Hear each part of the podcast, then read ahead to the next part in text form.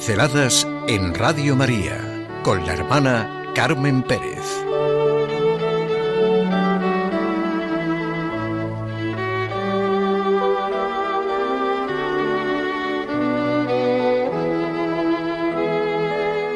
Solo nos separan las ideas.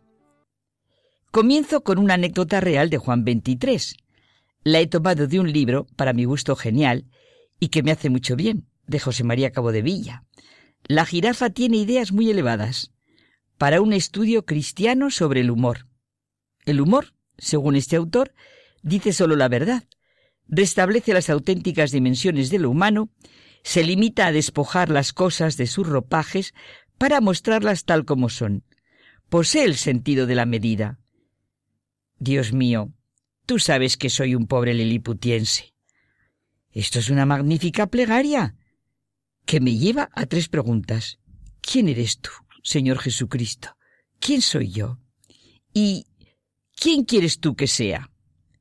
Juan XXIII, antes de ser papa, estuvo destinado como nuncio en París cuando Herriot ocupaba la presidencia de la República. Herriot era agnóstico. En el diálogo que siguió a la presentación de credenciales, el nuncio le dijo tengo entendido que Vuestra Excelencia y yo no pensamos igual. Después de todo, señor presidente, lo único que nos separa son las ideas.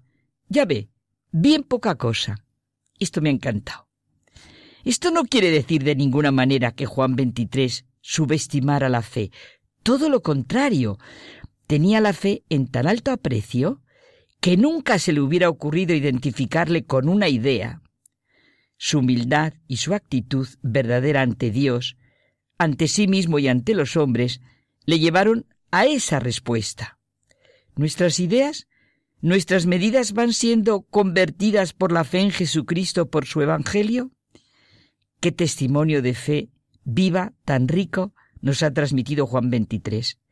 ¿Qué retratos tan certeros han sido hechos de él a través de anécdotas y recuerdos a cual más significativos.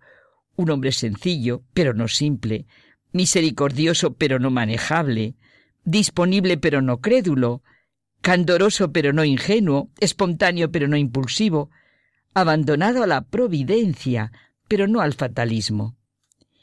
Con valentía intrépida, pero no temerario. Con esperanza inquebrantable, pero no iluso. En todo, y desde todo lo que vivió, predicó y escribió, vivió la fe en Cristo que implicaba su compromiso existencial. Evidencia y resistencia en la fe estaban íntimamente conjugadas en él.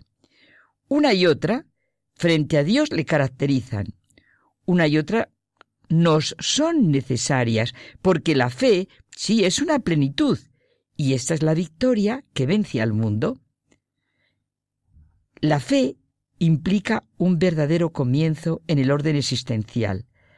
La fe como juicio sobre la realidad y el amor como la deuda de su vida rechazaban todos los elementos idolátricos o supersticiosos que no cesan de poner trabas a nuestra actitud vital. No entendía de falsificaciones y de hipocresías con las que es tan fácil deshonrarla.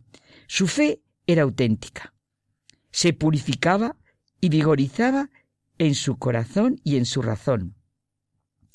Ante la personalidad de Juan XXIII, podemos experimentar que si tenemos dificultades, angustias, sentimos la fe lejana, problemática, puede ser bueno llevar hasta el límite esa impresión.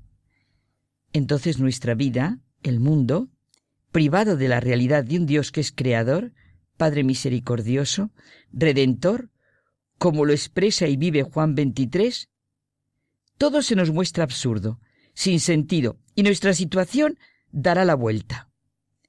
No queremos, desde luego, una religión, un Dios, un cristianismo, con las ideas y las medidas de tal persona, ni como algunos se empeñan en transmitirnos, ni con las nuestras. Son nuestras ideas las que nos separan, nuestros criterios. Nunca la fe auténtica. La fe auténtica es siempre un testimonio y algo que admira, conmueve, causa estupor. Es el verdadero testimonio.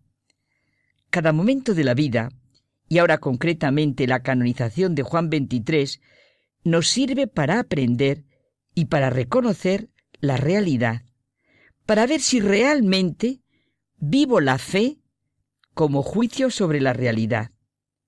Solo la fe, no mis ideas sobre la realidad, ni mis ideas sobre un Dios hecho a mis medidas, a mis criterios, solo una fe así supone una continua conversión.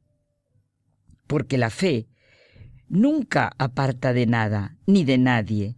La fe compromete totalmente la vida, lo implica todo. Mi fe implica, como ocurre en el amor y en la amistad, que la presente como la vivo, como la amo, y según lo que sea para mí. Las encíclicas Mater Magistra y la Pacem in Terris escritas por Juan XXIII en plena Guerra Fría se convirtieron en documentos que marcaron y marcan el papel de la Iglesia Católica. Impresionante es el punto culminante de su trabajo apostólico. Su iniciativa personal, apenas tres meses después de su elección como pontífice, fue la de convocar el Concilio Vaticano II que anunció el 25 de enero de 1959. Supuso una renovación para la Iglesia Católica del siglo XX. El concilio constó de cuatro sesiones. La primera de ellas fue presidida por él en el otoño de 1962. Pero misterios de la providencia de Dios. Su muerte acaecía el 3 de junio de 1963, apenas había transcurrido la primera de las etapas conciliares sin haberse promulgado ningún documento. Fue Pablo VI el que lo guió a través de las tres etapas siguientes hasta su final. Decía José Luis Martín Descalzo que uno de sus vicios era su especialísimo cariño a Juan XXIII que fue sin duda el ser humano que más le había enseñado sobre la vida y sobre el alma. Y una de las cosas que más le asombraron siempre en él era la casi milagrosa serenidad que mantenía ante los problemas y ante las tormentas de su vida, que fueron muchas, aunque no lo pareciese. Dice Martín Descalzo que su serenidad la sacaba de su fe, de su contacto con Dios, pero también de su inteligente sabiduría humana siempre abierta al misterio de Dios. El mismo Juan XXIII explicaba que él nunca se proponía las cosas a plazo largo, porque la idea de tener que hacer siempre una cosa le habría descorazonado. En cambio era capaz de hacer lo más difícil si se lo proponía solo por doce horas.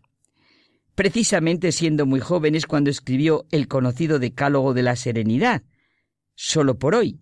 Ya lo hemos comentado en alguna pincelada, pero necesito acabar con los dos últimos. Solo por hoy creeré firmemente, aunque las circunstancias demuestren lo contrario, que la buena providencia de Dios se ocupa de mí como si nadie existiera en el mundo. Solo por hoy no tendré temores. De manera particular, no tendré miedo de gozar de lo que es bello y de creer en la bondad, solo por hoy.